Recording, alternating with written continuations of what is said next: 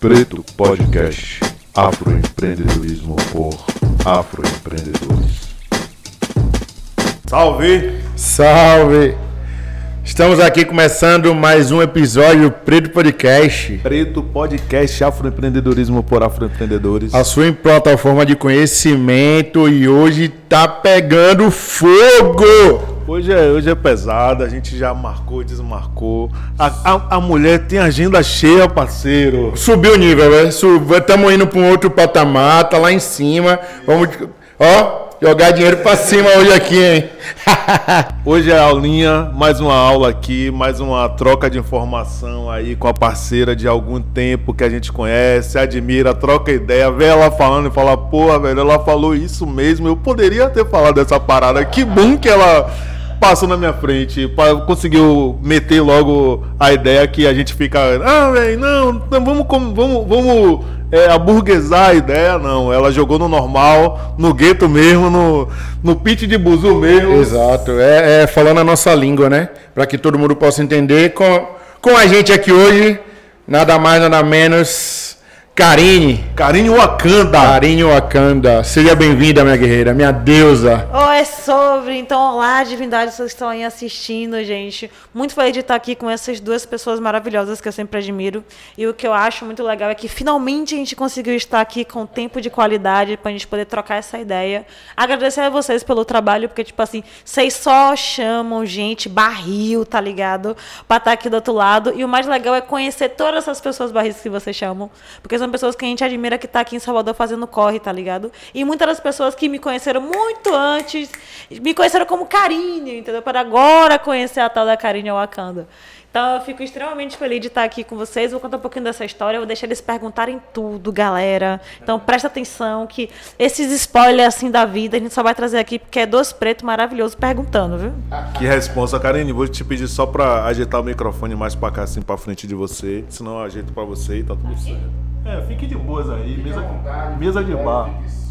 A gente não tá na Casa de Rosa, mas tá valendo aqui. Já pedi a você para seguir arroba Preto Podcast, que tem um oferecimento da Casa de Rosa aí, que apoia a gente. A gente não tá lá hoje gravando, mas a gente continua com aquele espírito de organização, de harmonia, de comida boa e de um carinho que a Casa de Rosa tem. Um abraço pra Tia Rosa e pra não Roberta. Não esqueça a realeza também dando essa força vestindo a gente. Né? Eu nem vou começar o, o, o, o, episódio cobrando a ele minha roupa. Falar nada pra ele. pois é. Cozinha da Mari, cara que tá fortalecendo sempre. Nunca esquecer disso. Não esqueça. Segue lá no Instagram. E nosso irmão aí, mentor, chefe, que manda na gente aí, que diz, ó, oh, isso aqui tem que mudar. Vamos lá, Léo, Léo Santos Cabeleireiro. Manda um abraço para você, especial, meu irmão. Tá, tá devendo, já tá marcado aqui para essa segunda temporada. Veja sua agenda aí, seu tempo, senão a gente vai invadir esse espaço especial. Se vire que a gente vai lá dar esse tapa. E é isso. Vamos lá? Vamos começar, Joga né? Bater tudo, esse papo. Você que vai dizer. Bora. Karine, é... a gente tem um prazer de ter você aqui, né? Porque, como a gente fala, o nosso negócio, a nossa, nossa plataforma é afroempreendedor falando por afroempreendedor. E quando a gente fala de afroempreendedorismo, a gente tem, teve aquele papo lá em Léo, né, que foi massa. Depois uma olhada lá no YouTube do Léo Santos, que tem um bate-papo com afroempreendedores, foi ali também que despertou o nosso gatilho para esse momento agora. E quando você vem com aquela ideia né, do, do, do pitch de Buzu, de falar o que é realmente negócios dentro da comunidade. E, uma, e, eu lembro de uma coisa que você falou, que você falou, o vendedor de bala ele também é empreendedor. Perfeito. Né? É, mas antes de tudo isso, de você falar tudo isso, eu quero te perguntar quem é Karine Santos? Então, galera, para vocês saberem, é Karine Dois Santos Oliveira, entendeu? Onde a gente já aprendeu com a nossa deusa Vilma Reis que tem que ter nome e sobrenome, senão o bicho pega. E aí, essa Karine Oliveira, é, eu moro no Jovelho da Federação, inclusive sou nascida e criada lá, galera. Então, se vocês quiserem me encontrar na minha quebrada, é lá no Jovelho da Federação. Sou Sou filha de Valmir Severino de Oliveira, que é um mestre de obras incrível e que é responsável pela minha parte da minha construção do meu emocional, tá ligado? Então, é essa pessoa cafajeste que vocês veem, poliamorosa, amiga, não vale um pé, não presta um centavo, gente. É por conta da herança do meu pai, entendeu? Porém, nós temos uma coisa, entendeu? Eu também sou filha da dona nossa deusa Cátia Aparecida Santos Oliveira, que é um monstro, é, é, é uma besta, tá ligado? Trabalhando, tá ligado? E tudo que eu aprendi de relação à palestra, à construção, à produção, muito dessa mulher que hoje eu sou é por conta da minha mãe. Então, foram essas duas pessoas que me construíram dentro do lado de velho da federação e que fazem muito parte do que é Karine, sabe? Porque muitas das vezes eu acabo estando no meio muito empresarial e vocês vêm falando pouco sobre meu pai, mas ele é uma pessoa muito importante para mim por conta desse meu lado emocional, afetivo, de vocês perceberem o quanto esse lado carinhoso é muito por conta de Valmir e do quanto ele se construiu comigo enquanto homem preto. Então acho que é muito legal falar isso e chegar nesse lugar, sabe? Minha referência de limite foi minha mãe, minha referência de carinho foi o meu pai. E aí, Karine também é essa pessoa, gente, que vocês com certeza, se me conheceram antes da fama, entendeu? Vão lembrar de uma tal de KS Perdição, entendeu? A dançarina da Baticu. A dançarina da Baticu, tá ligado? Porque as pessoas. É, é, engraçado, porque pessoas que me conhecem depois da Wakanda nem imaginam que eu danço. Uhum. Quando me vê assim no rolê, no samba trator, tipo assim, meu Deus, é, é a menina da Forbes ali. Eu nem sabia que você dançava, menina. Eu falei, pois a é, velho. Tá uh, velho, é sobre, tá ligado? E aí, e a galera que me conhece antes da fama fala assim: caramba, velho, eu nunca imaginei que você ia dar pra empresária. Velho, eu imaginei que você ia fazer qualquer coisa da sua vida, tá ligado? Sem ser criar uma escola de negócio, criar uma startup, tá ligado? E deslocar, porque são pessoas que, assim, a grosso modo, parecem muito diferentes, mas são a mesma pessoa. Então, gente, sou uma pessoa poliamorosa, canceriana, tá ligado? É importante visualizar antes que vocês me vejam aí com várias pessoas. É o que eu geralmente sempre falo lá. Vá no Instagram da Wakanda, vocês vão ver a Karine empresária. No Carinho Wakanda, entendeu? É eu, entendeu? Eu danço, entendeu? Tem os memes lá, tem É ô, velho, faz uns biscoitos de vez em quando, porque biscoitar é importante, faz parte da construção do ser, entendeu? Um biscoitinho ali, um biscoitinho cá, entendeu? Porque às vezes as pessoas muitas vezes colocam a gente, e é muito engraçado nisso, né? É, alunos que, me, que, que tiveram aula comigo no presencial até entendem que, tipo assim, Karine é isso, porque eles aprenderam a respeitar a Karine professora, eu dou aula de cropped de black, de cropped na sala de aula, e era aquilo dali mesmo, tá ligado? E passava toda a responsa. Mas a galera que me conhece hoje, por exemplo, que a Wakanda tá dando curso online e tal, e que nunca me viu presencialmente, quando me viu, falou assim, velho, eu não imaginava que você era assim, velho. Você é muito simpática, velho. Pô, você é muito acessível. Então eu falei, ah, velho, é sobre, tá ligado? De ter gente, pivete, que já teve reunião, tá ligado? Pra me dizer assim, pô, carinha, eu tava vindo lá, eu tava usando biquíni asa delta. Eu falei, mulher, você estava olhando minha vida. E era, e era reunião de trabalho, tá? Do nada. Um biquíni asadeto assim, fora de contexto. Eu falei, é, gente, tá na rede, é peixe, é sobre isso, tá ligado? E também, gente, é a mesma coisa essa Karine que cresceu e que sempre entendeu que a linguagem informal, para mim, sempre foi uma questão de ponte, tá ligado? E que sempre conseguiu compreender que existem várias formas de falar as coisas. E acho que muito por conta disso, eu sempre ficava muito chateada, tá ligado, galera? De chegar nesse limite de empreendedorismo e o pessoal ficar vomitando um bocado de palavras em inglês, uns termos complicados. Eu falava assim, é sério? Não tem outro jeito de falar, a pessoa me disse não, entendeu? Como, como assim você não sabe inglês? Como assim você não entende essas paradas, tá ligado? Tipo, não, pô. Pra você aprender agora a falar sobre empresas, é esse caminho ou não tem outro. E aí, como uma boa pessoa militante, reavessa, entendeu? Falando assim, olha, se não tem um caminho, pô, se eu não quero andar por esse caminho, eu vou aqui na estrada e vou abrir outro, tá ligado? Mas todas essas pessoas aqui, gente, faz muito parte de Karine. E eu tenho muito orgulho, tipo assim, de, de explicar para as pessoas e ficar muito feliz que eu sou todas essas pessoas e apenas uma pessoa só. Na aula é foco. Quando você tá na aula, foca é no conteúdo. Quando você tá na festa, é foco na festa. Salomete dança, meu pivete. É, Karine, a gente vou te confessar uma coisa aqui. Essa temporada a gente fez um acordo que vai ser só polêmica. A gente vai trazer muita polêmica aqui. Muita polêmica. Brincadeira, pilha, porque porque a gente também, tipo assim, tá, tem conversado e, e sabe que é massa que você faz o que você fala, porque tem um negócio de uma argumentização retada, velho, dos termos e do jeito que a gente é. eu queria saber, queria que você confessasse mais assim, conversasse mais com a turma que os negócios precisam ser do jeito. E, e te perguntar, os negócios precisam ser do jeito que a galera aí por aí diz? Enche de um, uma firula. Qual é, por que você acha que as pessoas fazem isso, né? De tipo assim, dar uma gourmetizada, uma pomposidade para fazer o negócio? Mas maravilhoso. A primeira coisa que eu acho isso é que o sistema ele faz essas paradas, primeiro que é para padronizar. E quando padroniza, é basicamente a mesma coisa que o colonizador fazia. Vocês têm uma língua, vocês têm uma história, mas não, amigo. Esquece as suas e foca na minha. Uhum. E aí multiplica a minha. Não, eu quero que todo mundo agora, em vez de ter um bocado de língua diferente, fale todo mundo português. Então, eu digo que vocês são analfabetos, porque se vocês não sabem a minha língua, vocês que são analfabetos, tá ligado? Você não tem língua nenhuma. Uhum. E aí começa a alfabetizar vocês. É a mesma coisa que o empreendedorismo, da forma com que ele é colocado para a gente, quanto população preta e periférica, ele se apresenta. Os grandes empresários parecem que fizeram uma grande receita de bolo. E aí, o que é marketing, o que é gestão, o que é planejamento, o que é finanças, o que é sucesso. E parece que nada que esteja fora da caixinha é para você se reconhecer. Então, olha, sucesso é ter, basicamente, deu mais de 50 milhões na conta. Você tem, não tem, então você não tem sucesso. Coloca fora, você é pobre e se saia, tá ligado? Sim. Então, pô, o que, o que é marketing? Então, marketing é quando você estuda não sei quantos anos lá na faculdade para estar tá falando sobre brainstorm, para estar tá falando sobre call, para estar tá falando sobre outras coisas, para falando sobre, né, é, a deadline. E aí, tipo assim, falar de uma outra forma funciona? Não. Você está se comunicando de forma efetiva? Não. Então, você estudou sobre marketing? Não. Você não estudou. Você não está falando que nem eu. Oh, menino 3P, menino, meu Deus do céu. Yes. O quarto que é o poda, né, velho? Mas é sobre.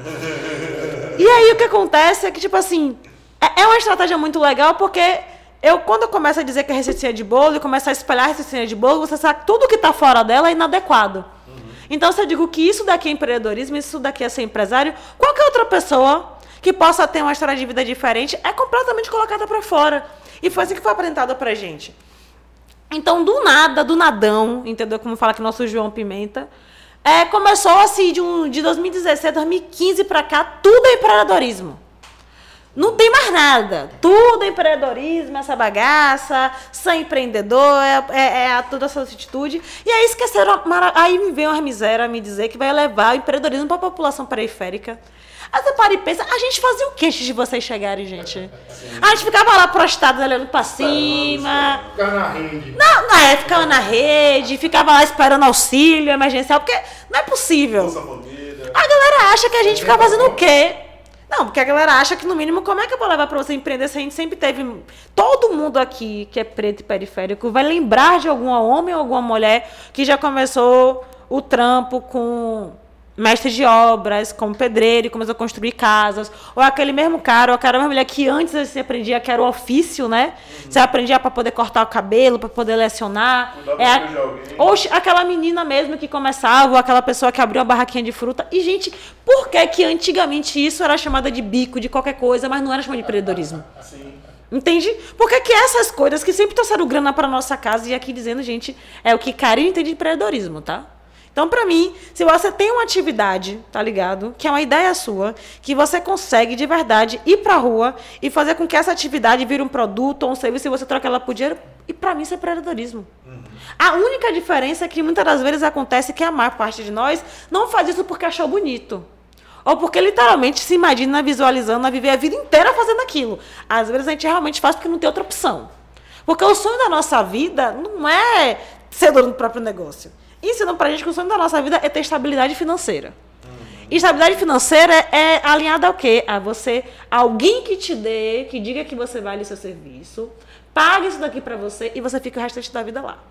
E essa era a ideia que nossos pais passaram, porque foi uma ideia que passaram para eles. Mas, gente, nunca teve oportunidade de trabalho em paz de igualdade para a população preta. Então a gente fazia o que se a gente não entrava lá, pivete? Pois é, ficava tentando ser trabalhar no mercado de alguém. Não, Mas entenda, não tinha. Não tinha. Mas não tinha. Sim, tipo, certeza. era uma família com cinco homens incríveis, todos habilidosos, que um conseguia muitas vezes a vaga. E os outros quatro, você quer dizer o quê? Que entrava na marginalidade? Que virava traficante? Não, gente. A galera ia se virar, tá ligado? Só que assim. Ia construir a casa de alguém, capinar algum terreno, pegar, Exatamente. pegar as compras de alguém. Velho, e isso tudo, a gente. Qual a nossa ideia? A única coisa é que a gente aprende as coisas de um jeito empírico. A gente aprende porque não tem outro jeito. A gente vai lá, começa a futucar, começa a aprender, e começa a multiplicar. É o nosso jeito, tá ligado? Só que aí, outras pessoas, né, que eu não vou dizer quem são, começaram a dizer que se você não toma um curso pra fazer isso daqui, o coisa que você aprendeu com a vida não é válido. Não é válido. Ah, você tomou algum curso pra fazer o que você tá fazendo? Não, então você não é o que você diz ser. É sério, é, exatamente. O jeito que você fez sua clientela para lavar carro ali durante a semana, para você ter uma quantidade de clientes. E aí eu tô, eu tô falando assim, desses serviços que foram colocados para a comunidade negra. Que como sobraram regra, na realidade, Que né? sobraram para a comunidade negra. Mão de obra barata, de é, servente. E força física, de né, irmão? pintor, De cuidador de alguém. Mas, de velho, babá, o que eu acho, o coisas. problema não era essas atividades, entendeu? Porque para e pensa, se você parar a pensar, eu, você consegue ir lá no LinkedIn agora e procurar várias pessoas brancas que fizeram a mesma coisa, só que ganharam muito dinheiro com isso. Então, o problema não é a atividade laboral. o problema é por que que colocaram também trajetaram na nossa mente que ao fazer aquilo por necessidade, eu não posso querer mais. Sim, E é sim. só esse o problema. E, e, e as Por que, que o mestre de obras, que ganha bastante dinheiro com obra, ele não enriquece? Porque a mentalidade já foi colocada para ele que é só para sobrevivência, não é pro dinheiro sobrar. E se o dinheiro pro dinheiro sobrar, eu vou procurar outro de gastar, amado. Eu posso fazer uma obra que me sobe 35 mil. Eu vou aprender a gastar 35 mil, pivete. Se eu achar que na minha cabeça aquele dinheiro não é para sobrar. E é esse nosso problema, tá ligado? Você conhece conhecer várias histórias de mulheres, por exemplo, na família, que trabalharam um pouquinho, mas porque, tipo assim, trabalhava, pagava aqui e já gastava. Mas ela nunca se perguntou se poderia sobrar dinheiro. Entende? E é esse o rolê. Pare e pense. Outro dia, eu vi um aplicativo aí, tá? Me esqueci até o nome. Tá aí, tá vendo? Sempre coloco a miséria de nome inglês no bagulho. Que é pra afastar, entendeu? Que é uma coisa nova, mas é só um aplicativo onde o pessoal ensina a fazer o que nossos artesãos fazem. É uma galera que ganha dinheiro, que fez um curso pra fazer crochê. Você entende o que é isso? Eu entendo. Só que pra eles é hobby. Aprenda em casa a fazer crochê e ganhe dinheiro de com maneira isso. leve. O que eu tava, o que eu tava é, é, argumentando com você é que é o seguinte: quando as pessoas falam pra gente que os negócios, como você fala, pô, o cara é, é mestre de obra, não consegue fazer, é babá. É porque assim, tem uma estratégia de marketing ali dentro, tem uma estratégia de é, captação de clientes ali, tem uma estratégia de negócio que ele constrói, só que ele não sabe o nome. É o que eu falo Isso. direto com o Léo. Léo, Léo, Léo Santos. Fala Exato. direto. É o exemplo. Não, eu não li, não, uma parada de um livro, não. Mas assim, você faz um papo com ele, você vê uma entrevista dele. É uma, tem várias estratégias ali que a gente apenas não colocou no livro ou que não teve a oportunidade, porque eu acho que tem um processo de sobrevivência, de também construir, na colocar na nossa cabeça e educar que nossos negócios não são negócios. E eu acho fantástico, porque você tem materializado no discurso, na prática, com a- é, as pessoas desse mundo que não estão, que não são, não somos a gente que passou do, que conseguiu entrar na universidade, sacou? Não, velho, e é isso, tipo assim, o que eu falo quando, quando- eu digo pra você sobre essa parada dos nossos negócios e por que a galera bota uma palavra em inglês, porque para e pensa, se você não sabe pronunciar, você já não acessa. Entende? Tipo, quem disse que eu tenho que falar? Eu posso querer fazer tudo, porque a nossa, nossos ancestrais, entendeu? Sempre foram poliglotas. Então não é um problema do inglês. Entende? Inglês não é o problema. O meu problema é ao a pessoa não saber, porque que eu já digo que ela não quer, ou que ela é menos inteligente por causa daquilo, sabe? Por que, que eu pego um cara que, claramente, por exemplo, como o Léo, que é um ótimo gestor, que é um ótimo gestor, talvez ele não se enxergue nessa palavra, mas é nítido que ele é um ótimo gestor. Porque se ele conseguiu fazer a coisa que é mais difícil, que é literalmente pegar um negócio dele que era pequeno e crescer com os próprios esforços sem investimento, isso é a habilidade de um próprio gestor. Ele conseguiu entender como é que era a regra do jogo, começou a guardar dinheiro e investir no próprio negócio. Então, por mais que ele não acreditasse naquilo, ou no que ele estava fazendo, não soubesse o nome técnico para aquilo, ele queria crescer. É o que eu falo para você. Muitas vezes o ajudante de pedreiro ou mestre de obras, ele só não se imagina dono. Ele muitas vezes Ou comanda ele é uma equipe. forçado a não imaginar que é dono, né? Velho, mas quem imagina? Às vezes é o mesmo cara que te co- consegue coordenar a equipe de uns 20, 30 cabeça, tá ligado, velho? Mas se você perguntar pra ele se ele é gestor. É, não, pô! que Eu só sou mestre de estranho? obra. Ele, ele, manda, ele manda mais do que o cara que tá com o nome no crachá lá de Mano, é, quantos e quantos mestres de obra, a gente falando, já que a gente caiu nesse assunto, são é, escora para engenheiros que não sabem nada. Exatamente, meu lindo. Exatamente. Sacou? É, infelizmente, o lance da escravização trouxe isso, né? Essa Exato. colonização perversa trouxe essa onda do, do- de a gente do- dos nossos não conseguirem enxergar o poder que tem. E isso é proposital, né? Isso é proposital, isso é para que a gente não consiga acessar, né? É, quando a gente começa o Podcast é justamente querendo quebrar essa essa linha, essa ideia de que só branco empreende, só branco faz negócio, só branco fala de business e não. Quantas potências nós temos na nossa comunidade? E você, Karine, pra gente aqui, pra mim é uma referência disso, né?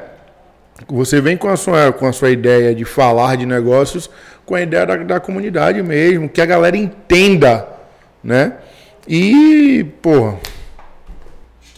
Não, mas, velho, e eu agradeço muito, muito por isso quando, quando, você traz, porque uma das coisas que eu acho que, que é o que coloca é que a escravização, e por isso que eu acho que tomar muito cuidado com essa parada da história única, é porque, tipo assim, tem todas essas pessoas que estão ganhando dinheiro, só que umas estão ganhando para sobrevivência, outras não se enxergam como empreendedoras, porque afinal de contas essa imagem do empresário não parece com a gente, ainda no nosso imaginário não é vendida.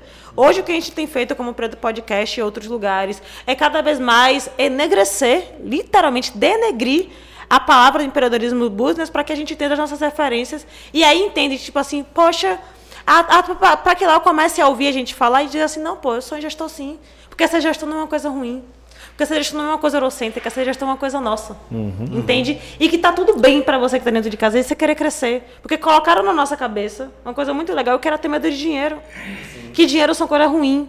Quando você para pra pensar, quem tinha acesso à televisão ou não, enfim, a maior parte dos filmes que passavam na sessão da tarde, que falavam sobre empresários, é que eles eram tristes. Você parou pra pensar? Sempre eram isso. Tipo, o cara tinha muito sucesso no trabalho e a família dele está sempre destruturada. Qual é a imagem que passa pra nossa população? Não. Quero ter união e menos dinheiro. Opa! Pra gente, Quem disse que tem que ser antagônico isso? Pra gente, principalmente, né, que vem de comunidade, de família que acredita na comunidade, família que Não, quer e que quantas pessoas falam pra você, Karine, dinheiro não é tudo? Aí eu paro pra pensar assim. Concordo, dinheiro não é tudo, não, mas tá aplicado aonde? Entende, Marmândia? Não, pode jogar. né? Não, porque eu tô falando isso porque isso aconteceu hoje mais cedo com, com, com uma moça, assim. Porque a gente acabou. Eu, eu, eu cheguei lá, que tava querendo fazer um caruru. E eu falei, pô, velho, eu só preciso de duas mesas e quatro cadeiras. Vou aqui nos lugares. Vou pedir emprestado. Se não quiser, me quiserem me alugar, eu alugo, tá de boa, enfim. Aí uma parte dos lugares, quando eu falava assim, poxa, você teria uma cadeira pra me emprestar? Ele, pô, emprestar não. Eu falei, pra me alugar, ele. Não, esse negócio de alugar não é comigo, não. O negócio assim, você vai levar. Eu, é, eu quero pagar pela cadeira. Não? Não, com medo e tal, tipo assim. E aí uma moça chegou pra mim pra falar e tal, tipo assim, tudo, não, Karine, dinheiro não é tudo, não. Eu falei, rainha, mas pare e pense, o que é que te daria segurança se caso alguma das minhas pessoas que eu levei sua cadeira quebrasse? Não seria isso? Não seria eu estar te garantindo aqui que se eu quebrasse o bem que é seu, você não ia ficar no prejuízo porque eu ia trazer ele de E volta? ainda ficar é, e se quebrasse eu não tivesse o dinheiro pra te pagar, você ainda ia me xingar toda, a gente ia quebrar o relacionamento. E pra gente, comunidade, a gente que é de comunidade, de família, tem uma formação, a gente fala, não, a gente quer construir um Não, relacionamento. prefiro, não, mas é tipo, era como se me dissesse, eu prefiro que você mantenha uma boa relação comigo e eu ficando com esse prejuízo do que você me diga que vai pagar, entende? Porque colocaram na nossa ideia que dinheiro é ruim. E se dinheiro é ruim, se dinheiro destrói as famílias, eu vou inconscientemente ou conscientemente não querer dinheiro. Então, muitas vezes eu vou até empreender. Mas se começa a dar certo demais, eu vou começar a recuar. E aí, muitas vezes, é isso que é o que chama, tá ligado? Tipo assim, às vezes as pessoas começam a dar certo, só que o empreendimento pede pra crescer, tá ligado? Ele começa a te dizer, eu não quero mais que você fique no operacional. Você vai ter que contratar, você vai ter que abrir mão de outras coisas, entende? Você não vai poder mais estar lá na cozinha. Se você quiser tomar conta do evento, você não vai poder estar na cozinha cozinhando. Vou ter que fazer um marketing, tirar uma foto. É e- você que vai fazer isso, tá ligado? Então, muitas vezes, isso assusta a nossa galera, porque isso sim é poder. E, a gente não tá ligado E a com comunidade poder. também não tá preparada pra ver você naquele lugar. E você fica se perguntando por que fulano, se você fizer, se fulano, ciclano vai falar e tal. E fala, porque, tipo assim, como eu tô falando pra você, pra gente é, é natural a gente querer conhecer um dono de um estabelecimento, por exemplo, de um restaurante.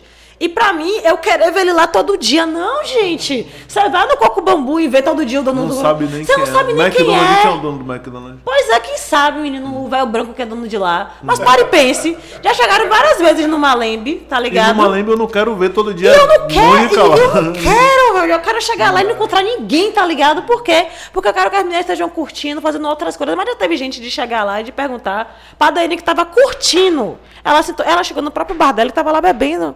Aí uma pessoa fala, mas você não vai trabalhar? Aí ela levantou a mesa e falou assim pra ela: Não, querido, ela é a dona, ela não tem que estar lá atrás do balcão, não, entendeu? Mas aí você entende, pra galera, pessoas pretas podem ter sucesso até que ponto? Porque você tem que ter sucesso, você tem que estar te vendo Tem ali que na tá labuta. suando, Isso. Pegando peso, fazendo cara de esforço de trabalho. Entende? Barril, barril. É onda, né? A galera não entende que nós também fazemos negócios e nós também temos pessoas que trabalham com a gente. Você, Exato. você, você falou um negócio no começo. Antes de falar disso, eu quero falar assim, ó, velho.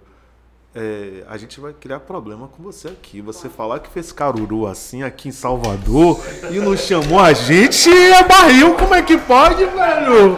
Como é que pode antes da pergunta? Mas voltando à pergunta aqui, porque eu fiquei tentando falar com ela só pra dizer ela assim, velho, caruru é, é pesado. Na próxima, segue a página. Ó. corta, corta agora, vamos pro papo sério. Karine, é, quando você falou assim, pô, velho, é, meu pai, Homem Preto, me encheu de, de carinho e tal. Essa é a viagem do meu pai. Eu sempre gosto de, de, de citar, de pensar, quando as pessoas citam mais humano possível sobre nós, e aí eu falo sobre nós homens negros, de dar essa, esse corte para humanizar a gente, porque é, todos nós, homens negros, passamos por um processo, e eu, eu sou uma pessoa que vivi isso de cara, que você tem que trabalhar e ter um esforço. Hoje eu tenho dialogado muito com essa geração de que você tem acesso a outras coisas, nós temos acesso a outras coisas, e que não é necessário, não é que é- você não é obrigado necessariamente a fazer um trampo braçal, não desvalorizando quem precisa fazer, que a gente não precisa também dar atenção, respeitar, mas a gente não pode crescer com os nossos determinados a fazer um grande esforço. Eu digo na realeza, aqui no podcast, a gente tem tentado trabalhar é, é, com a lógica de que tem que ser super pesado. Uma coisa é dedicação ao, ao negócio, respeito ao negócio, mas outra coisa é pegar o peso, né? Tipo assim, sempre tá na, metendo a mão, sempre tá aquela coisa que é sofrido, porque eu acho também que não distribui a renda. Como é que você vê essa coisa de. é, como é que você tem percebido nessa geração, ou até com o seu trampo mesmo, onde é que nós estamos em negócios? Onde é que as pessoas negras estão? Onde é que as mulheres estão nos negócios? Quais são as áreas que você tem é, é, dialogado? Porque você é a rainha de falar assim, você, você no- nomeou uma parada que eu acho que é que, que eu acho que todo mundo deve tem que lembrar de você quando você quando falou isso. Porque to- muitos podem ter pensado no pitch do do do metrô, no pitch da rua, no pitch do buzu, mas ninguém falou. Quem grafou isso aí no seu livro, eu vou te obrigar, eu vou te cobrar que você tenha uma parte explicando o pitch do buzu, alguma coisa disso, porque eu acho que você falou. Onde é que tá essa galera que não é só o pitch do buzu? Onde é que tá a gente em negócios? Você que tá dando aula pra um bocado de gente. Quem são os nossos negócios? Pô, maravilhoso. Infelizmente, acho que como você e Mohamed trouxeram, né? A gente ainda está tentando se libertar de uma questão muito que foi a herança do período escravocrata, que são esses, esse, um, trabalhos pesados e outros trabalhos de cuidado. Então, esses trabalhos com que a gente chama hoje, principalmente que tem muitas mulheres, então trabalham com estética, trabalham com cuidado, trabalham com comida, que é uma herança nossa, mas que a gente domina muito também, então a gente está muito presente, é uma coisa muito nossa.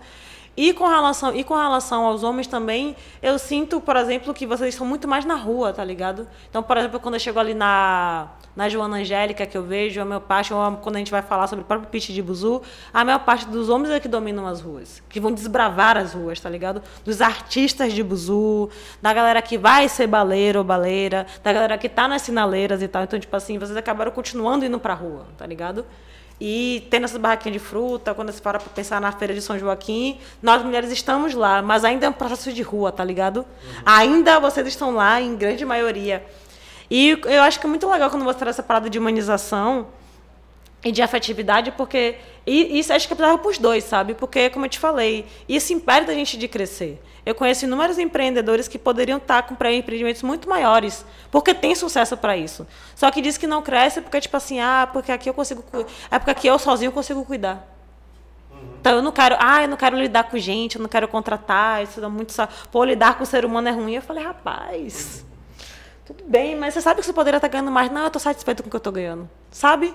E não estou falando isso de, de dizer para a galera que é ruim, sabe? É, dizer o que é quanto você quer ganhar ou tá bem quanto quer que você ganha. Mas o que eu acho bizarro muitas das vezes é você só não querer fazer isso porque dá medo sair da operação. Então dá medo, tipo assim, você sair de um trabalho que é extremamente braçal e que não deixa de ser cansativo.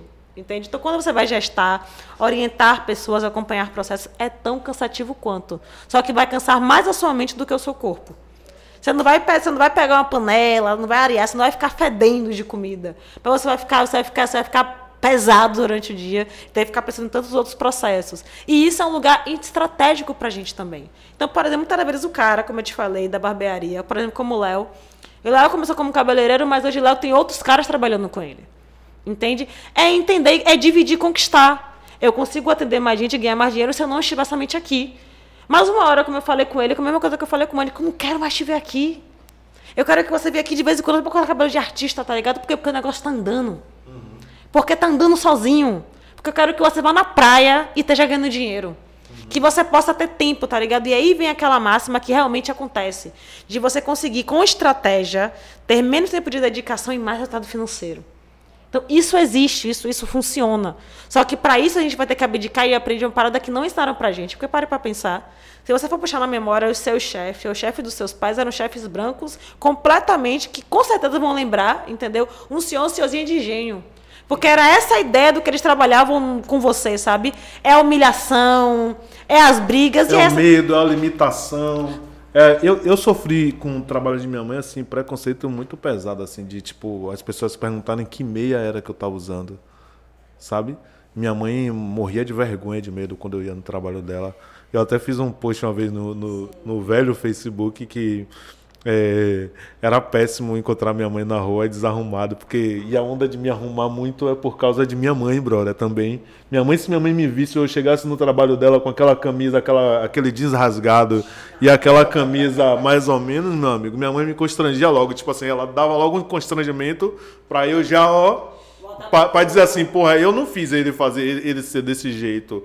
Eu que eu quero que ele esteja arrumado, mas a bagunça é dele, tá ligado? Tipo, me constrangia pra pra me educar e ela não passar vergonha. Não, mas aí, tá ligado? Então, tipo assim, não é, não, não é por outra que a nossa referência de, de, de chefia ou de líder é ruim. Uhum. E você não quer ser. Você não quer ser aquela imagem ruim que ficou na sua cabeça daquele chefe que deixou sua mãe, seu irmão, seu pai doente. Você não quer ser aquela pessoa, então você entende que liderança é uma coisa chata, uma coisa péssima, uma coisa que deixa uma marca ruim. Mas o que acontece é que essa nova geração pivete chega diferente. Eu sou, difer eu sou diferentão aí, de velho, Não, mas velho, mas chega diferente mesmo. Por exemplo, você chega numa comunidade hoje para dizer que você vai fazer curso de, sei lá, vai ter curso mesmo de construção civil, a maior parte da galera não vai. Um, um por ver, um porque realmente não vê prestígio nisso, e aí isso é real, não vê prestígio nisso. E a outra porque, tipo assim, pô, eu quero trabalhar com uma coisa que me dê dinheiro mais rápido. Eu falei, boa. Uhum. Eu quero ganhar dinheiro mais rápido, ok, mas é eu como. Entende? Menos peso, né? Só que aí o, o, o, a, o rolê é da nossa galera, sabe? Eu acho que nem tanto, nem tão pouco. Eu acho que é muito ruim da gente, por exemplo, chegar para uma pessoa mais nova, tipo assim, tipo, brigar com ela, pô, velho, como assim? Você tá desempregado e você não quer ir lá para uma obra, pegar uma parte. Falei, velho, que bom, quebrou um ciclo. Mas pivete dizer assim, velho, se é só isso que você tem para fazer, faz com excelência, porque isso não é ruim. Porque tiveram pessoas que construíram famílias com isso, sabe? É não desvalorizar, mas não dizer que é só esse o único caminho, sabe? Eu acho que para nossa galera é muito isso, sabe? Tipo assim, hoje a gente consegue conversar com pessoas que você pode dizer para elas que podem ser líderes e líderes de empresa. Mas antes, para a galera dos nossos pais, para a galera dos pais deles, isso era impossível. Porque antes, realmente, você ser dono de uma empresa era uma coisa absurda. Entende? Não era uma, era uma coisa que não era impossível, mas era muito mais difícil do que você do que é hoje, sabe? Então, acho que não, não é. Não... E aí é muito bom conversar com a galera de antigamente para que a gente salde e tenha memória tipo assim, de como é que aprender. E explicar. Pra... Eu, outro dia eu cheguei assim e falei pro meu pai, meu pai, como é que você começou a ser é, mestre de obras? Como é que você começou com isso? Porque ele sempre teve um sonho de querer abrir empresa, mas ele nunca se sentiu empresário. Eu falei, amado. Já liderou 100 pessoas, 200 pessoas. É, é engraçado, É barril, velho. velho, é Meu Deus, barril. e é sério, eu, eu fico, eu- quando, quando eu criei o Wakanda, eu fiquei pensando muito no meu pai, tá ligado? Porque eu falei, pra mim, era como é que eu faço aquele cara que é inc- porque na cabeça dele, se ele não tem um CNPJ, ele não é uma empresa e ponto. Acabou. Nada com o que ele faz hoje, com a galera que ele lidera, as pessoas da comunidade que ele deu um ofício, pra ele isso não é negócio. Uhum. Entende? Pra ele isso não é, não é. E Tipo o assim, Wakanda, e o Wakanda pra sua família é negócio? Oi? Wakanda Demorou. Educação. Hoje é. Hoje, ah, mas hoje também, depois dos meus pais tiveram que se acostumar, porque na época dele, sucesso era sair no jornal, era sair na televisão. Então, tipo, a gente, a gente ficava da família o tempo todo, tipo assim, nossa, porque parecia que antes você só ia aparecer uma vez só. Pegando esse televisão. gancho, Karine, é, a minha pergunta é basicamente isso, né? É, quando é que surge o Wakanda na sua vida? Quando é que desperta, diz, opa, eu vou por aqui. Começou o Wakanda Warriors. Mudou tudo. Conta aí, desde o Wakanda Warriors. Conte, pô, porque foi de onde começou. Eu, eu conheci o Wakanda Warriors e eu acho bala que. Como, como você. Quando eu te conheci, você não era o Wakanda Warriors ainda, mas quando eu vi a parada de você apresentando, e até ia ser um dos seus é, alunos lá, é, eu me lembro que você fez um, uma proposta pra galera levar, ao invés de pagar 20 reais, doar alguma coisa. Não era doar alguma coisa pra turma da Casa da Diversidade. Eu achava bala, e aí. Eu não fui para as oficinas, mas eu sei que que era o Wakanda Warriors. Eu- sei, e aí eu queria entender por quê. Péssimo o quê, rapaz? É uma estranha É, eu estratégia. vou contar, eu vou contar porque é era péssimo, entendeu? Enfim, por exemplo, você entregou um ponto muito legal.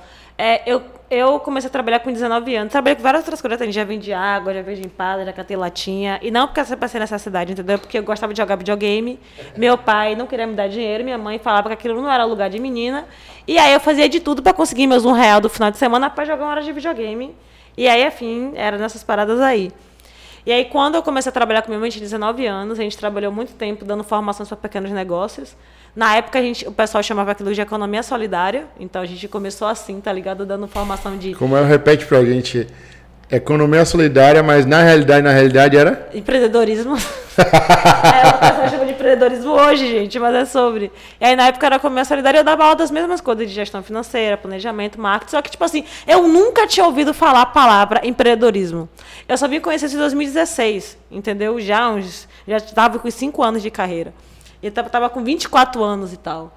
E aí, quando eu vou fazer um curso, que era um curso que eu estava fazendo, que era de manutenção em micro, né? E que é dessa parada de empreendedorismo, a primeira aula de empreendedorismo foi uma porcaria. Porque eu falei assim, peraí, amado. Aí o cara veio falar sobre EBIT, daí o cara veio falar sobre elevator pitch. Aí o cara, do nada, do nada, aqui tava me falando de payback. Eu falei assim, amado, que miséria é essa? Meu Deus, eu tinha 24 anos, eu tinha 5 anos trabalhando dando aula. E eu me senti burra. Porque foi assim que eu me senti, tá ligado? Eu falei, velho, não é possível que eu não, não é possível que eu cheguei aqui depois dos meus 5 anos e eu não sei nada. Sabe? Tipo. E aí aquilo me causou uma confusão. Eu voltei pra casa pra minha mãe e falou uma parada assim, velho, a gente não critica, a gente não conhece. Eu falei, pô, ok. Você tá pedindo. É. Aí eu falei, pô, minha mãe, que absurdo, a gente já trabalhou não sei quantos anos com isso. Aí veio um branquelo de lá, não sei lá das quantas, me dizer, um cara de palavra estranha, que eu não sei, não quero aprender inglês não, essa bagaça, rapaz. Eu não quero aprender essa bagaça, não. Ela, velho, não se critica que não se conhece. Eu falei, pô, ok. Cu- Curta, seca, sobre, entendeu? E aí, beleza, eu conheci, fiz esse curso, foi lá que eu, que eu abri minha primeira empresa, porque eu sempre dei aula para as pessoas manterem os próprios negócios. E eu abri minha primeira empresa que era Oxente Roupas e Acessórios. Sabia costurar? Não. Sabia fazer artesanato? Não sabia.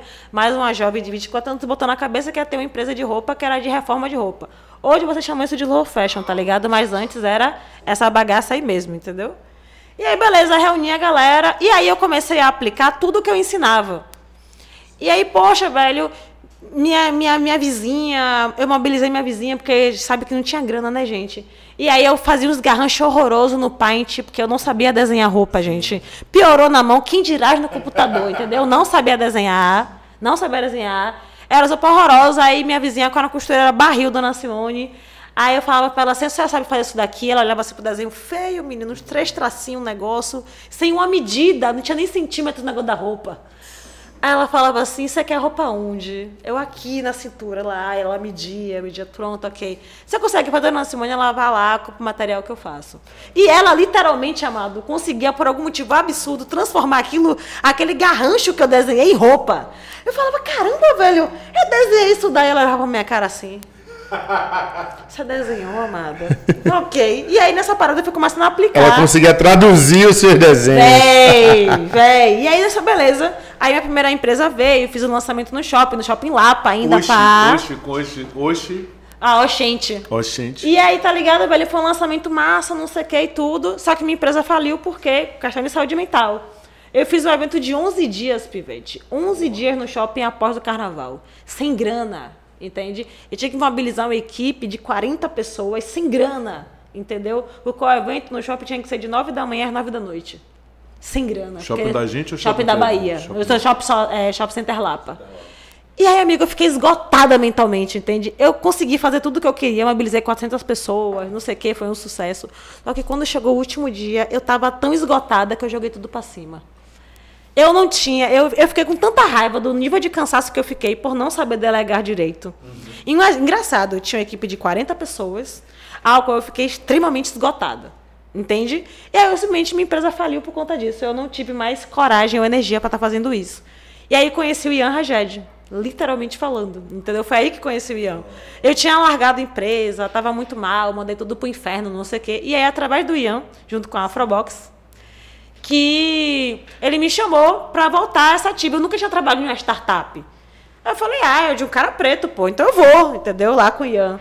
E aí eu também gosto pela coisa, e eu ficava exatamente na captação de gente, né? Tipo, mobilizando mais empreendedores e pai e tudo, e dando dicas e não sei o quê, e eu fiquei apaixonada por aquilo. E aí eu falei, o quê? A galera queria. Tava na faculdade já? Tava na faculdade já, tava quase nos últimos anos. E aí o que aconteceu foi. É, a galera queria muito de dinheiro, né, gente? Empre- Empreendedor precisa de dinheiro. E aí eu ficava nesse evento, de, esse evento branco aqui em Salvador, de, de, de imersão, de, de, de uns caramba. Aí o, nome do, aí o nome do evento era Como Captar, Como Conseguir Investimento em Salvador. Falei, pô, massa! Tipo, como conseguir a grana? Chamei uma galera dos empreendedores de Ian, entendeu? Uma galera da galera da Afrobox. Gente, vai ter esse evento pra massa, bora, porque, velho, vai conseguir investimento aqui em Salvador. Quando eu chego lá, o pessoal só faz negócio de startup. Amigo, eu tomei um ódio. Mas eu tomei um ranço. Porque eram cinco homens brancos na, lá, lá no palco, falando só sobre startup. Porque é Startup, startup startup. isso, porque startup é aquilo, porque o pitch não sei o quê, porque para ganhar investimento você tem que saber a desgrama do payback. Eu falei, ai, gente. E aí a galera que eu levei com ódio na minha cara, pivete, porque falou assim, Karine, velho, o que, que é isso aqui, velho? Meu Deus, se, se você a gente pagar, eu tô perdendo meu tempo para isso. Aí eu comecei a anotar as palavras pela primeira vez. Aí quando o cara falou, gente, alguém tem alguma pergunta? Eu falei, tenho. Que diabo é elevator pitch? Ele, ah, o cara me explicou, ok. O que é que é payback? Por que, que eu tenho que ser uma startup? Não existe dinheiro em Salvador sem ser startup, é? Porque eu trouxe uma galera aqui que tinha um salão, outra galera queria abrir uma escritório de advocacia, uma galera que tinha um negócio ponto diferente. A gente consegue dinheiro aqui em Salvador, o pessoal, o cara. É, consegue, mas não aqui. Eu falei, ai, gente, perdi meu tempo e saí. Mas pela primeira vez, tá ligado? Quando eu cheguei pra galera de lá de fora, que eu comecei a conversar, eu consegui traduzir. E aí a galera falou assim, pô, Karine, na moral, obrigada, porque eu saí de lá sem saber entender nada. E aquilo me encucou. Eu falei, olha, Tem negócio. fiz, um, fiz uma diferença aí. E aí, voltando de uma rodada de pitch, de ônibus para casa, e aí você vê, gente, para quem não sabe, rodada de pitch é um evento onde você vai lá com um bocado de gente para apresentar para um bocado de empresário aqui mais ou menos bem sucedido, você apresenta o seu negócio para o cara dizer ou não se vai dar dinheiro para você. É basicamente isso. E é ar-condicionado, tudo bonitinho lá para você ser humilhado ou não responderem nada para você. E aí eu volto de ônibus para casa, irritada por mais uma noite que não valeu a pena. E aí eu vejo um baleiro entrando de novo, vendendo aquela famosa balinha de gengibre. Famigerada balinha. Acho que todo mundo que começa no buzu passa pela balinha de gengibre, evolui para escova de dente e aí começa a diversificar, entendeu? Porque é sério, velho, é sério, é sério, é sério, é real, velho, é sério. É sério. E se você. Foi boa, foi boa. Velho, é sério, é sério, é sério. Foi boa, foi boa. E aí, velho, de verdade, era, era o último. Só que o cara, o cara brocou demais. O cara chegou de noite. Gente, eu vou ser bem sincero, eu não quero perder tempo com vocês aqui. Mas assim, vocês que estão aí com cara fechada, irritada, não sei o quê, tenho certeza que eu vou, eu vou diminuir o problema de vocês. E o pessoal, o que foi? Eu falei, algum de vocês tem problema de garganta, uma hálito aí agora, né, amigo? Passou o dia todo na rua, se estressou no trabalho, com certeza tá com a boca fechada sem falar comigo, porque tá com mau hálito. Apresento para vocês aqui a novidade do verão, entendeu? Aqui, ó. Para além de melhorar a sua garganta, com certeza vai melhorar o seu hálito e o seu humor. Era só isso. Todo mundo deu risada. Pronto, era só isso. E aí o cara vai todo mundo dar risada, tá ligado? Ele meio que stand-up comedy. E aí passou, dando uma beijinha pra cada pessoa, tá ligado? E depois ele falou assim, velho, pode até não ter valido a pena pro seu hálito, mas se eu te, se eu te conquistei um sorriso, no mínimo vale um 10 centavos. E falei aqui, falei, caramba, velho. E aí a galera não queria bala de gengibre. Mas, pela, mas, mas pelo, pelo sorriso que com certeza ele arrancou. Comprou, galera. Comprou. E aí a bala de você até joga fora, mas aquela apresentação, aí eu falei assim, gente, aquilo é um pitch. Eu acabei de ver. Um pitch. Só que aí eu falei assim, caramba, velho, então quer dizer que eu assisto pitch todo dia no ônibus e não sei o que, não sei o que. E aí quando eu fui falar, velho, aquilo é um pitch de buzu, velho, que foda. Porque qual é a diferença do pitch de buzu, sem glamour? Provavelmente aquelas pessoas nunca mais vão te ver na sua vida, tá ligado? Você não tem garantia de nada. E outra, você vai repetir aquilo pelo menos umas 40 vezes no dia. Aquele tre- o treinamento tá valendo ali na rua. Aí tá memorizado, Uhum. batendo, não esquece nunca. Véi, e aí imagine, imagine você poder concorrer sabendo que milhares de pessoas vão entrar antes ou depois de você e você só tem aquele tempo para conquistar aquilo. Velho, aquilo é um pitch de buzu. E aí eu falei assim, gente, se eu conseguir traduzir isso, e eu cheguei em casa, né? Qual era o meu teste? Qual é o meu MVP? Pra quem não sabe, MVP é mínimo produto viável, tá ligado? É o teste, galera. E aí eu cheguei e falei assim, véi, se eu conseguir explicar isso aqui pra minha avó, eu ganhei meu dia. E aí eu cheguei lá com a minha avó, minha avó, ah, pedi uma parada massa hoje. Ela, o que é, minha filha, que você quer? Falei, então, minha avó, a senhora já pegou ônibus, né? Eu já, minha filha, há um bom tempo. Falei, beleza. Minha avó, a senhora já viu os ambulantes entrando, né? Vendendo umas paradinhas no buzu e tal. Eu falei, massa. O que a senhora acha que é aquilo? Ela falou, como assim? O que, que a senhora acha que o baleiro faz quando entra no ônibus? Ela, ele vende. Eu falei, minha avó, o nome daquilo chama pit de buzu. Ela, pit de buzu? Eu falei, é, minha avó. Exatamente, pare e pense comigo. O cara entra aqui, no ponto do bom preço, e só tem até o ponto do extra, minha avó, pra te convencer a comprar a parada dele, tá ligado? É dois, três minutos. E o que é que ele faz? Ele consegue te vender. Ela, ah, massa. Ela, minha mãe falou o quê? Poxa, então quer dizer que pitch é a apresentação do ambulante? Falei, exatamente. Falei, pronto, ela, é isso aí mesmo. Velho, na hora, Apresentação do quê? a apresentação do ambulante, minha avó traduzindo, minha apresentação do ambulante no ônibus. Eu falei, é, é exatamente isso. E eu falei, caramba, se eu conseguir explicar pra minha avó isso daqui, tem outras coisas que eu consigo explicar. E foi assim que a Wakanda surgiu. Porque eu falei, se eu consigo traduzir isso daqui, tem outros elementos do empreendedorismo que estão no meu dia a dia e que não é daquela forma, velho. E aí que surgiu a Wakanda. Eu simplesmente peguei depois uma. Tinha um trabalho da faculdade com serviço social. Valeu! E aí, qual era o objetivo disso? Tipo, você peguei um trabalho da faculdade, tá ligado? Que era pra fazer, chamado intervenção na comunidade. É um trabalho de intervenção que você tinha que aplicar na comunidade. E você podia escrever o que você quisesse. E aí foi aí que entrou meu pai, tá ligado? Porque eu falei assim, velho, por que é que meu pai? Já que eu sabia que ele é empreendedor, porque afinal de contas, ele cresceu, construiu, con- conquistou dinheiro, comprou carro, começou, sustentou a família dele, tá ligado? E ampliou a empresa porque ele formou outros profissionais e tem uma equipe que trabalha com ele que não dá para trabalhar em obra sozinho, tá ligado? E por que, que ele não se entendia empreendedor? E aí eu falei pensando, velho, meu pai empreendia por necessidade, porque claramente ele não escolheu estar fazendo aquilo. Ele faz muito bem, ele é incrível no que ele faz, mas ele não era o sonho da vida dele trabalhar com aquilo. Muitas vezes era a única opção, né? Exatamente. E aí, muitas vezes eu acho que esse é o problema, Deus do Mohammed. Por cada nossa galera tem empreendimento só pequenininho, sabe? Essa mentalidade. A gente não escolhe estar fazendo aquilo. Então, que horas é que a gente muda a chave para dizer, poxa, eu quero viver disso daqui? Porque quando você decide viver do que você quer, você quer crescer. Você dorme e acorda pensando naquilo todo dia, tá ligado? Aquilo começa a ser prazeroso. E aí foi daí que eu comecei a escrever o Wakanda, aí eu falei, o Sebrae atende essa galera? Não. Quem é que atende a minha galera da rua? Quem é que atende meu ambulante? Quem é que atende minha galera da São Joaquim? Quem que atende Thiago Azevedo? Pô, Quem que atende velho! quem parece com você que... Velho! Eu, eu tenho né? uma cisma com alguns, algumas iniciativas, eu acho que é bom você vejo você falando pra caramba, fica assim, porra. Eu tô. Parece que, que é distração, mas é uma viagem assim. Teve um tempo que. Teve um tempo que a gente chegava em alguns lugares, velho, pra poder. Quero aprender sobre negócios, eu quero falar sobre negócios, e era distante demais, velho. Era difícil, era terra para poder fazer, velho. Era, era, pô, era difícil para poder. Eu quero fazer, mas seu negócio já tem? Você já tem uma camisa feita? Mas essa camisa aí, tipo, aí você queria saber a, é, a grade das camisas, as estampas, tudo isso era barril para até tipo assim, para você promover, não tem que ter uns três P's do marketing. Você olhava no YouTube ou no negócio, três P's do marketing. Aí acabava você, como você disse, o quarto podando nossa ideia, deixando a gente triste. Eu, eu, eu deixei de empreender e de usar algumas ideias, muitas ideias, por causa disso, né? Por causa dessa coisa de ser tão, tão distante. Minha pergunta do momento é a seguinte. É, a minha pergunta não é ainda a, a derradeira, já estamos quase perto, mas é qual, sobre pitch mesmo, que a gente está falando sobre pitch é. Eu quero que você fale do pitch que mudou sua vida. Uau!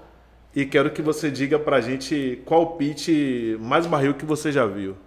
De pessoa? De uhum, que pessoa? você lembra de uma pessoa. Uhum. Caramba, velho. Aí tem algumas pessoas que e falam um pitch assim, que você quer que a gente grave e coloque na nossa rede social. Poxa, velho, na moral, eu acho que, tipo assim, tem, tem algumas pessoas que, eu, como eu falo pra galera, não é todo mundo que eu elogio não, tá ligado? Não é todo mundo que eu elogio não, velho, porque eu falei assim, velho, primeiro, esse primeiro pitch do ônibus, tá ligado? Ficou que eu te falei. Ela, ela é Fiquei, não tinha, ela. Porque assim, uma, coisa, uma coisa que ninguém nunca me disse, quando eu comecei a fazer, quando eu comecei a empreender com a Wakanda, eu sempre soube que eu era muito boa de pitch. Isso foi uma parada. Eu, eu, eu agradeço meus orixás, meu pai. Que ele me encheu com autoestima, amiga. Que se eu pudesse nem no show eu pisava. Porque aquele eu me inflava minha autoestima de um jeito que eu saí de casa achando que era Viola Davis, tá ligado? Assim, ó. E foda-se vocês que não acham, porque meu pai acha, o importante é que ele acha. Entendeu? E eu ia pra essas paradas de, de, de evento de pitch, a me sentindo, pô, é meu aquele primeiro lugar ali. E eu perdia. Eu falei assim. Ah, que nada, vocês que não entendem o que eu tô fazendo aqui hoje, não, tá ligado? Não, hoje não tá em mim, não, tá ligado? E aí, um do, um, uma das apresentações que eu acho que foram mais incríveis é, é, de uma deusa que participou do Acelerando Socorre, que é o nosso curso da Wakanda, que foi online, tá ligado? E juro pra você, eu nunca imaginei, tipo assim, porque todo mundo fala que tem que ter slide, né? Tem que ter slide e assim, só, só para contextualizar vocês, o Acelerando Socorre é uma aceleração da Wakanda que a gente faz exatamente para empreendedores de rua onde você pode ter um empreendimento que é um bolo de pote em casa e você pode competir com, com uma empresa igual a qualquer outra e você vai ter aula, mentoria, tudo bonitinho e vai disputar uma premiação em dinheiro para conhecer o alto escalão de donos da CCR. Você vai conhecer os velhos da cabeça branca, que você nunca viu na vida e vai apresentar para eles. E aí o que a gente fala para a galera, né? São 10 pessoas que passam e a CCR é que decide quem ganha grana. E aí você fala para a galera, ó, não é, eu falo que não é obrigatório usar slide, porque eu não acho enfim, mas pra galera, ó, se organize, porque a galera vem de São Paulo, vem de não sei o que lá, e às vezes eles querem ver isso. E teve uma moça lá, que o nome, da, nome dela era RC, é, Estúdio Decorações. E até então eu não fazia ideia do que ela fazia, tá? Porque o nome do empreendimento dela era esse, RC é, Parada. E ela falou que ia fazer o pitch online em Pivete sem slide.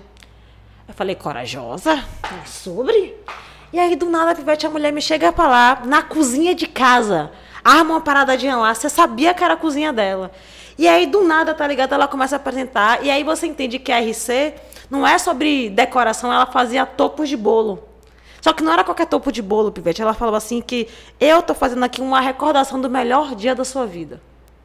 E aí ela tirava um topo de bolo lá, simples de, de papel, mas que era velho, é, tinha glitter, umas paradas assim. Então, tipo assim, olha, o bolo pode até ir embora, mas essa lembrança aqui você jamais esquece. E aí, do nada, a mulher depois me dizer isso. E uma coisa que eu preciso fazer com você da CCR: apaga a luz e liga o negócio.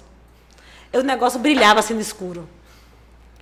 E aí tinha lá, acelerando seu corre. Obrigada.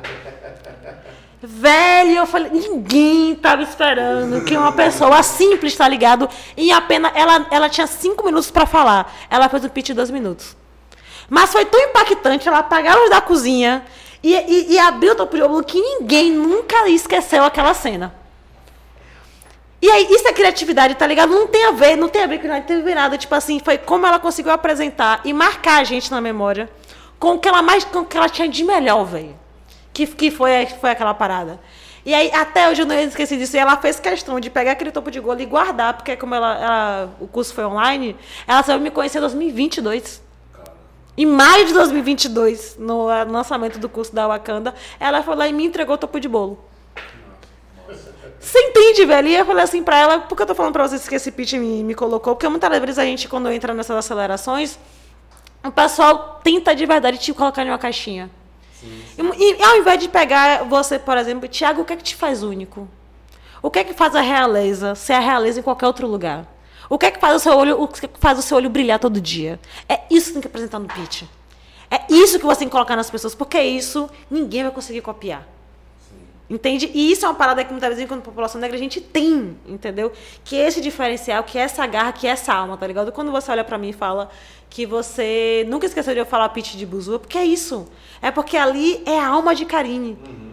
Então, qualquer. Quando alguém chama Deus ou Deus ou algum lugar e tal assim, é uma parada que é muito da Wakanda. Entende? Tá e, que, tá e que leva e aí é muito legal porque você se sente acolhido, você lembra. Então, tipo assim, é uma característica muito legal quando você olha para mim e você lembra disso. Um outro pitch que eu acho que é um, um, um pitch incrível, tá ligado? É, que, eu, que eu já vi também foi. Ah, eu. Cortem essa parte, não sei se pode divulgar um negócio assim. Mas teve uma, uma, uma mina lá que foi, na, que foi em uma aula presencial em 2019 que ela vendia brisadeiro, velho. E ela veio pra minha aula, Pivete. Ela veio pra minha aula, tá ligado? Brena. É Brena, é Brena. Eu lembro que é Brena, tá ligado? Não, perdão, perdão, perdão, Palozona, tá ligado? É, não, o nome dela é Palozona, tá ligado? E aí ela me vendia um negócio de um real. Velho, eu nunca vi alguém chegar na minha aula, tá ligado? Com, com, com tanto. Ela chegou na minha aula cheia de si. Porque eu cheguei pra ela e falei assim, velho, e dá pra vender brisadeiro um real? Velho, essa perdendo dinheiro, eu não tô, não. Quer que eu te prove? Eu falei, caramba! Aí fez a conta lá, não sei o que tudo, como é que ela fazia, porque, porque o brisadeiro era desse tamanho. Sim, sim. E aí, por isso que era um real, tá ligado? Eu falei, tá. Bem pequenininho, mas assim, por isso que o negócio dela era um real, porque era pra ser azedo. E aí, velho, eu lembro que ela, quando foi fazer aula de pitch, velho, ela já era poeta de buzu, amigo. Ela brocou. E aí, velho, ela chegou na, ela chegou na sala, tá ligado? Falando assim, ó.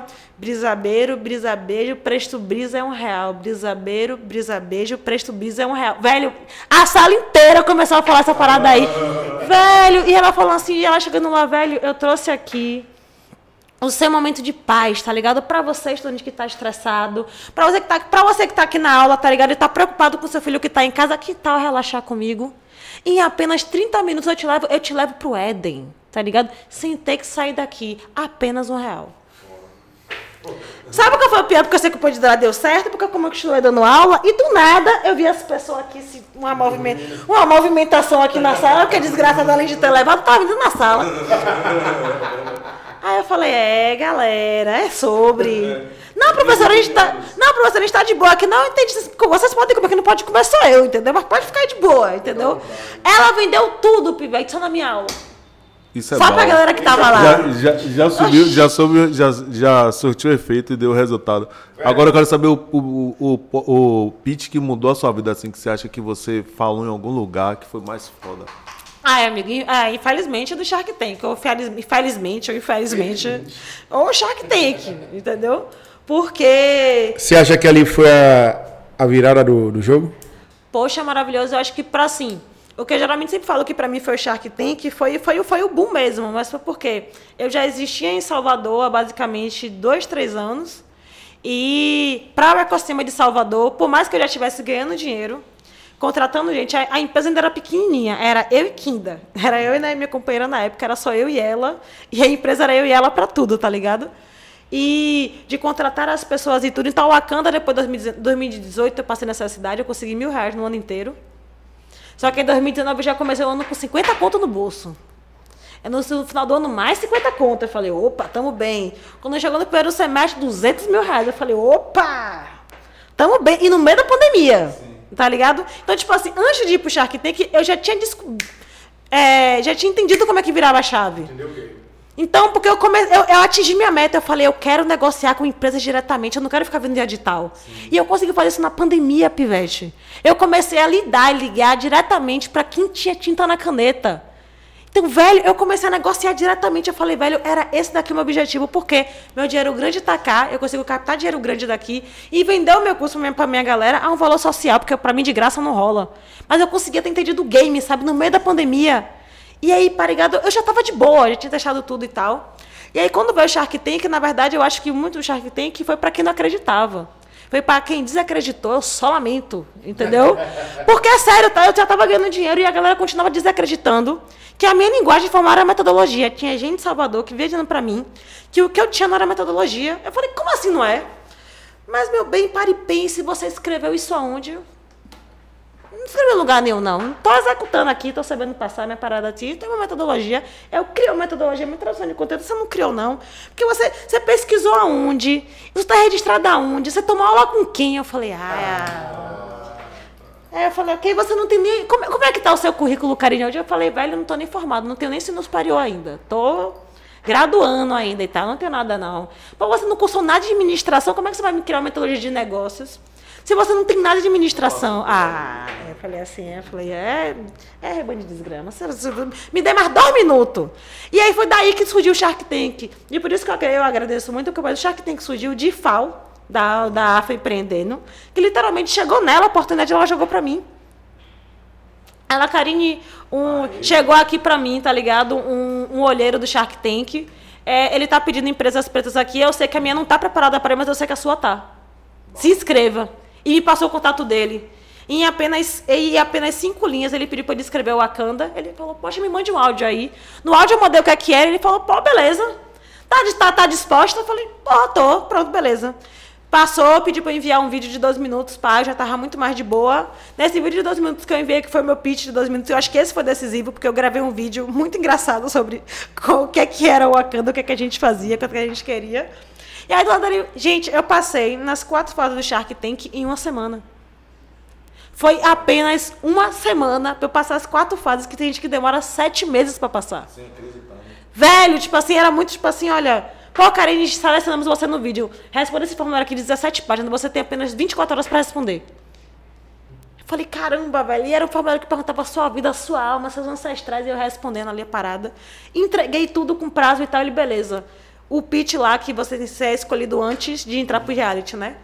E quando a galera faz o pitch comigo, Pivete, que veio uma galera lá de São Paulo, não sei o que, tinha umas cinco pessoas aleatórias lá, e eles ensaiam como se fosse lá na hora, tá ligado? Tipo, você faz o pitch de dois minutos e a galera vai lá e começa a te questionar sobre coisa da sua empresa.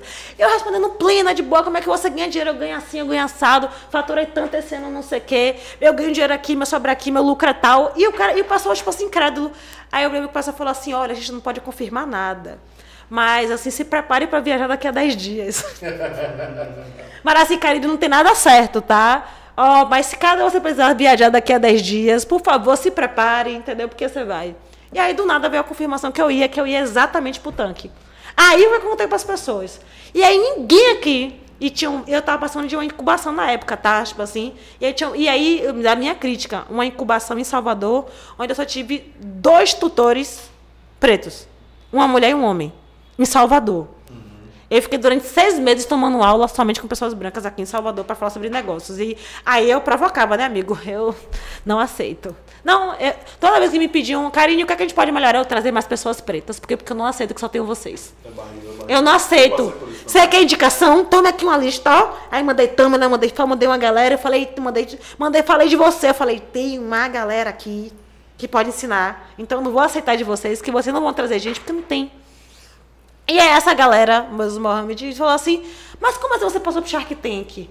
Como assim? Você tá na seleção? Você tá na seleção? Mas tá certo mesmo? Não, gente, eu vou viajar. Como assim viajar? Mas tipo, eu falei, é, gente. Deixa quieto, deixa E aí, velho, por isso eu falei pra você, quando eu fui lá, as mesmas pessoas que desacreditaram, porque eu fui pro, eu fui pro, pro, pro lá, pra o Shark Tank, sem saber calcular meu valuation. Porque teve um cara daqui de Salvador que foi o cara que foi contratado para me ensinar. E ele simplesmente me disse que era uma coisa muito complicada, que ele só ia me dizer quanto é que valia. Mas ele não me explicou o que, é que era. Eu falei, eu quero saber quanto é que vale a minha empresa. Quanto é que, como, é, como é que calcula a valuation? Ele falou, ah, é uma palavra muito complicada, tem um caso de variável, não vai dar, não vai dar para te explicar, mas você pediu quanto? Eu pedi 200 mil, ah, 200 mil é suficiente para você. Nossa, isso aí que é terrível, velho. Sabe, Ele calculou tipo... por baixo. Na verdade, ele não quis te dar o segredo ou, ou alguma ideia, ou ele não sabia. Ele não sabia. E ele jogou como tanto Na faz. ele não sabia. Velho! Então, tipo assim, eu, eu fiquei abismada porque eu falei, não é possível que eu vou chegar lá, tá ligado? E se aí me perguntar qual foi minha base de cálculo, eu não vou saber, porque o cara me disse que era muito complicado pra me explicar. Ah, eu falei assim, ok, ok, ok, tudo bem, a gente vai assim mesmo, tá ligado?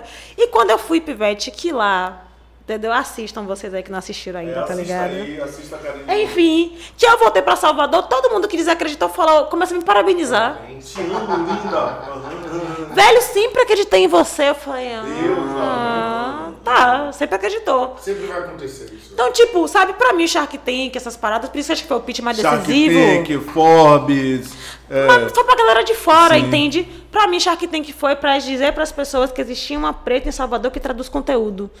E que tem uma empresa aqui em Salvador, que foi criada em Salvador, que faz isso, tá ligado? E que já tava aqui há dois anos, Pivete, trabalhando sozinha daqui, então é uma coisa que eu já tava fazendo. Uma coisa que eu sempre falo é que pros meus, pros meus alunos, pras minhas wakandanas e wakandanos, sempre foda. Eles sempre que estão na metodologia, então eu falo assim, velho, Karine acreditar em você agora, a gente sempre sabe que você é uma professora incrível. Porque do que, do, do que você entregar pra gente sala de aula, pra mudança que você faz na vida da gente. Então, essa galera que tá me apoiando agora, é fácil apoiar, Pivete. É só digitar Karine Santos Oliveira no, no, no Google e parece uma mulher gigante lá, tá ligado? Mas o que eu falo pra galera, tipo assim, velho, quem me apoiou quando eu não tinha nada, tá ligado? Quem acreditou que eu tinha metodologia? Quem te aplaudiu quando disse- você não era a, a carinha da, da, da Forbes, a carinha do Shark Tank. Quem, quem entendeu que eu, eu, eu sabia que eu tinha metodologia, do mesmo jeito que eu sabia que eu era foda em pitch. Eu nunca ganhei um pitch em Salvador, Pivete. Meu primeiro pitch que eu ganhei foi Shark Tank. Massa, Então, mas é eu tive que. Importante, né? É Deus Importante, que né? aponta a estrela que tem que Não, brilhar. E eu falo pra galera muito de boa, por isso falou a Forbes e outras paradas. Foi pra que, foi pra que em território nacional a gente falasse uma coisa incrível. Uma coisa que eu valorizo que a gente fez, tá ligado? Foi que você tem que sair de Salvador. E vocês sabem quanto isso é uma parada difícil, quantos talentos a gente perdeu. Entende? Quantos talentos a gente perdeu daqui de Salvador pra São Paulo, para que só depois que eles fossem pra lá, tá ligado? Eles ganhassem o nome que eles têm, mas que eles sempre tiveram aqui. Então, isso pra mim foi o mais legal, tá ligado? Foi poder mostrar pras pessoas assim, é possível crescer em Salvador, tem empreendimento em Salvador que é incrível, para além de cultura. Entende? Tem tecnologia. Carinha, a gente vai precisar de mais uma vez você aqui, velho. Esse papo é muito longo. A gente vai precisar de uma segunda edição. Eu quero te agradecer de verdade por você ter cedido seu tempo, né? Cedido esse papo pra gente. A gente agradece de verdade. Esse vídeo vai abrir a mente de centenas de milhares de pessoas no Brasil e no mundo inteiro, porque a sua história é uma história inspiradora. E eu só tenho a te agradecer por isso. Valeu! Muito obrigado, valeu, Karine. Tamo junto aí. E é, é isso. Vamos aí fazer, uma, fazer uma brincadeirinha aqui, como a gente tem feito.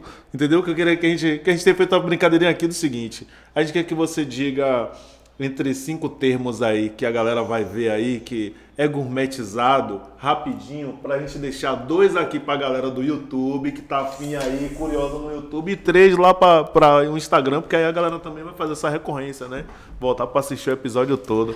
Pronto. Primeira... Diz dois, diz dois pra galera do YouTube. Pronto. E você que tá no YouTube só vai ver agora no Instagram os outros três. Tem que seguir a gente lá. Arrasou, arrasou. O primeiro termo, gente, que acho que é o termo que é mais legal que eu falo, é como o, o Thiago trouxe, que é o pitch de Buzu. Gente, primeiro o elevator pitch. Que era dessa ideia do pessoal ter criado como fazer um pitch em um elevador se você vê um grande empresário do seu lado. 30 segundos. Entende? E agora vocês vão aprender, gente, que é o pitch de Buzu, tá ligado? Que é, na verdade, aquela ideia, velho. Você só tem uma oportunidade de fazer as pessoas te escutarem. Se tiver com medo, vai com medo mesmo, mas dê o seu recado. Isso, gente, é um pitch de buzu. Outro termo muito maravilhoso que a gente vai trazer aqui, que eu acho legal, é o tal do payback. Pra quem não sabe, payback é o retorno sobre investimento. É quando você aplica dinheiro em uma parada, tá ligado? Que você calcula em quanto tempo aquilo volta. Só que vamos ser bem sinceros, gente. Quando alguém te pede dinheiro emprestado, do nada, do nadão assim, qual é a primeira coisa que vem na sua mente? Esse dinheiro vai e volta quando? Então eu te apresento agora o 2V, aquele dinheiro que vai e volta.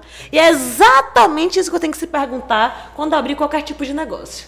Pronto. Valeu. Obrigado aí. Karine, obrigado. Estou muito feliz. Tamo junto. Afroempreendedorismo por afroempreendedores é o Preto Podcast. Preto Podcast. Axé, axé, axé. Valeu, galera. Muito bom.